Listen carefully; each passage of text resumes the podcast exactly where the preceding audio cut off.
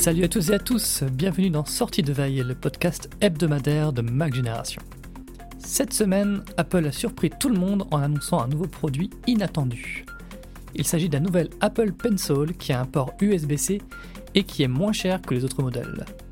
Un produit Apple moins cher, est-ce qu'il n'y aurait pas anguille sous roche? On va voir ça avec Christophe. Dans le reste de l'actualité, Tim Cook voyage en Chine sur fond d'affaires sensibles, Netflix a encore augmenté ses prix et des rumeurs alléchantes d'iMac 32 pouces et d'iPad pliant émergent. Nous sommes le samedi 21 octobre, voici les infos de la semaine qu'il ne fallait pas manquer.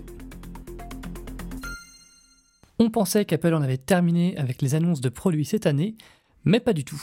Tim Cook a sorti de son chapeau un iPad compatible eSIM pour la Chine, ainsi qu'un nouvel Apple Pencil. Salut Christophe, ça va?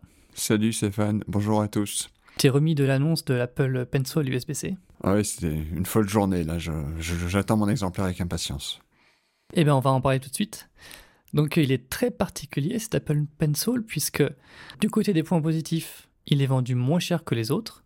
95 euros contre 119 euros pour le, celui de première génération avec Lightning, et 149 euros pour l'Apple Pencil 2, qui, qui reste tous les deux au catalogue. Euh, ce qui est bien également, c'est qu'il reprend le même design, que l'Apple Pencil 2, qui tient beaucoup mieux en main que le premier. Euh, il gère aussi le survol, une fonction sympa des derniers iPad Pro. Et il s'aimante sur le côté de la tablette, mais il ne se recharge pas sans fil. Et donc là, on en vient au point négatif.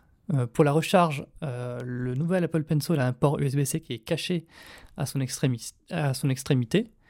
Alors, faut voir à l'usage, mais bon, ça paraît quand même une, solution euh, plutôt pas mal. Mais Apple a fait d'autres concessions. Il ne gère pas le double tap pour changer d'outil. Et surtout, il ne gère pas la pression, ce qui était la marque de fabrique des Apple Pencil jusque-là. Est-ce que tu y comprends quelque chose à la gamme euh, Apple Pencil? Oui, oui, oui, en, y mettant du sien, on y arrive. Moi, ce que j'ai trouvé intéressant, c'est c'est le, jeu autour des sites de rumeurs euh, quand il y a eu euh, le week-end dernier, euh, lorsqu'il y en a un qui disait que quelque chose allait se passer cette semaine. Alors ça a été un peu la foire d'empoigne. Alors tout d'abord, il y a Gurman qui a dit non, non, mais arrêtez de rêver, il va rien se passer autour d'iPad cette semaine. De son côté, il y a Sami Fati du site Supercharge. Donc, lui, c'est un ancien de, MacRumors et donc il a créé euh, son nouveau site il n'y a pas longtemps. Lui n'en débordait pas. Il a dit non, non, mais il va y avoir une annonce autour de l'iPad cette semaine, donc euh, préparez-vous. Et puis après, dans la foulée, il y a le site euh, japonais Makotakara qui lui disait non, non, mais il va y avoir quelque chose autour de, de l'Apple Pencil. Et à la fin, bah, tout le monde a eu raison, ou presque parce qu'il y a effectivement un nouvel iPad qui a été présenté. Alors la question, est-ce que c'est vraiment un nouvel iPad? Non. Euh, il s'agit juste d'un iPad 10 euh, euh, qui se distingue par le fait qu'il a une connexion cellulaire sans carte SIM physique. Donc ça, c'est un modèle qui a été spécialement commercialisé pour la Chine. Sans doute le petit cadeau de Tim Cook lorsqu'il a été se balader en Chine cette semaine. Et donc voilà, en plus, on a eu ce nouveau Pencil euh, voilà, alors c'est assez étonnant. Euh, donc euh, Apple présente un nouvel accessoire, mais on peut toujours pas le commander. Alors pourquoi le présenter maintenant? C'est une bonne question, surtout que il change pas grand-chose finalement à, la gamme existante. Euh, gamme qui, comme tu dis, elle est, très très compliquée. Euh, et moi, ce que j'arrive, ce que je n'arrive toujours pas à comprendre, c'est qu'est-ce que fait encore l'Apple Pencil de première génération au catalogue. S'il s'agit d'un mauvais stylet, il n'y a rien qui va, la recherche est compliquée, ça l'est encore plus avec les iPads récents. Et je comprends pas justement que l'iPad 10, pour l'iPad 10, Apple ait privilégié la, compatibilité avec le premier Pencil au lieu de supporter celui de, deuxième génération. Ah, je, pense que le Pencil 1, il, reste là euh, euh, vraiment pour euh, l'iPad 9 aussi. Et le jour l'iPad 9, qui est Lightning, lui, giclera du catalogue, bon bah on pourra dire radio à l'Apple Pencil 1 et puis il y aura la version USB-C en entrée de gamme je suis assez d'accord avec toi, mais voilà, le Pencil de deuxième génération, il date quand même de 2018. Euh, donc ça fait ça va faire bientôt six ans et Apple a toujours pas été capable de faire une transition complète pour cette chose-là. Alors, est-ce que c'est pour faire des économies? Est-ce que c'est pour privilégier sa gamme pro? J'en sais rien. Mais à la fin, bah, on se retrouve avec une page spéciale pour expliquer les, différents modèles. Et à la fin, euh, on a envie de dire, celui qui n'a pas envie de se prendre la tête, il achète le, stylet de, Logitech qui, au final est, très bien pour un usage, on va dire, courant. Hmm, c'est vrai.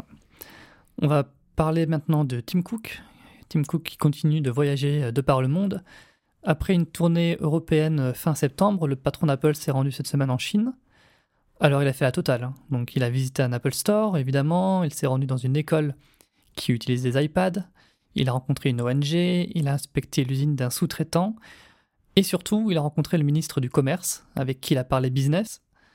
À l'issue de la rencontre entre les deux hommes, le ministère a fait savoir que la Chine allait continuer à élargir son marché pour les entreprises étrangères. Euh, Tim Cook s'est pas déplacé pour rien alors. Oui, alors quand le ministre chinois évoque un partenariat, un partenariat gagnant-gagnant avec des entreprises étrangères dont Apple, j'ai un peu de mal à le croire. Euh, N'empêche, c'est sa deuxième visite en un an. Mhm. Euh, à chaque fois, ça doit être quand même des, voyages pas simples à organiser, à gérer pour Tim Cook. Hein, parce que quand, quand on fait le, le, tour de la situation, c'est quand même pas glorieux. Donc Apple se trouve un petit peu en, en plein milieu d'un environnement géopolitique compliqué, principalement entre les États-Unis et la Chine. La Chine, justement, elle, elle cherche à reprendre le contrôle sur tout. On l'a vu d'ailleurs avec cette nouvelle procédure administrative qui va obliger les développeurs étrangers soit d'ouvrir une filiale dans le pays, soit de travailler avec un éditeur d'app chinois. Voilà, donc c'est ça le gagnant-gagnant, paraît-il, du, du, ministre du Commerce. Je pense que c'est surtout les éditeurs d'app chinois qui vont y gagner.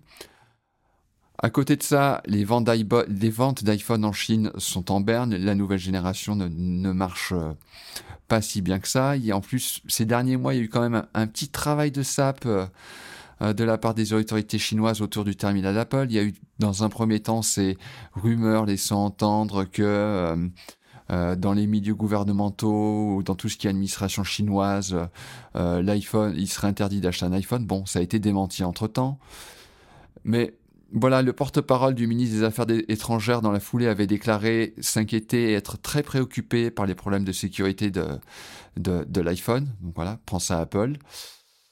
Donc euh, ouais, c'est compliqué. Et puis j'imagine que du côté chinois, on ne doit pas être hyper hyper satisfait des projets de diversification d'Apple, qui cherche notamment en Inde à, faire monter en puissance sa euh, production d'iPhone.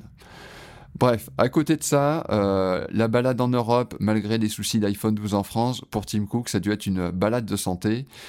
Et je ne suis pas certain qu'en Chine, euh, il ait beaucoup de marge de manœuvre. Et à part faire de grands sourires, euh, sa marge de manœuvre doit être donc très limitée.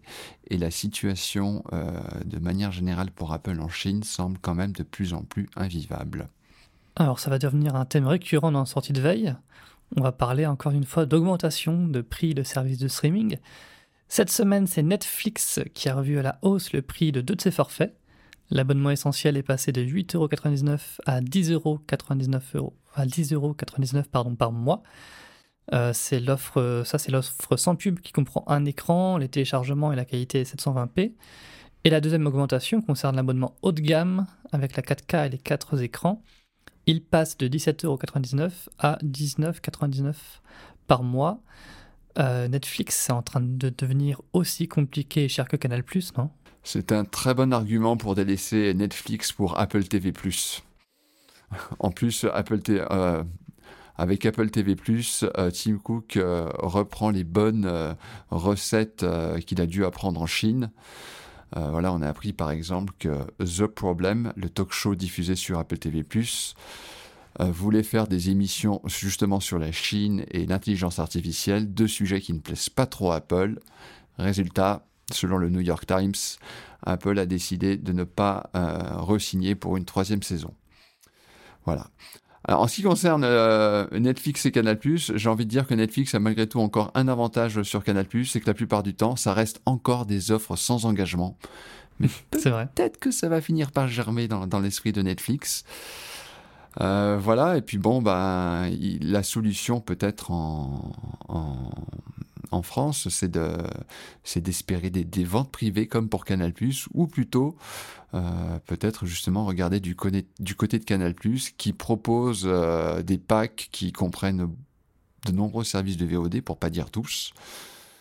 voilà, mais donc là, on peut avoir parfois des prix intéressants, mais voilà, la, contre, la contrainte par rapport à tout ça, c'est qu'il faut s'engager dans le temps. Les opérateurs aussi font de plus en plus des offres groupées avec Netflix offert pendant six mois, des choses comme ça, quoi. On a l'impression d'être revenu finalement euh, dix ans en arrière quand on se plaignait des, tarifs euh, très élevés de, de, Canal+, qui était euh, quasiment la seule solution pour, voir, pour avoir accès à de nombreux films, séries ou matchs de foot et autres événements sportifs.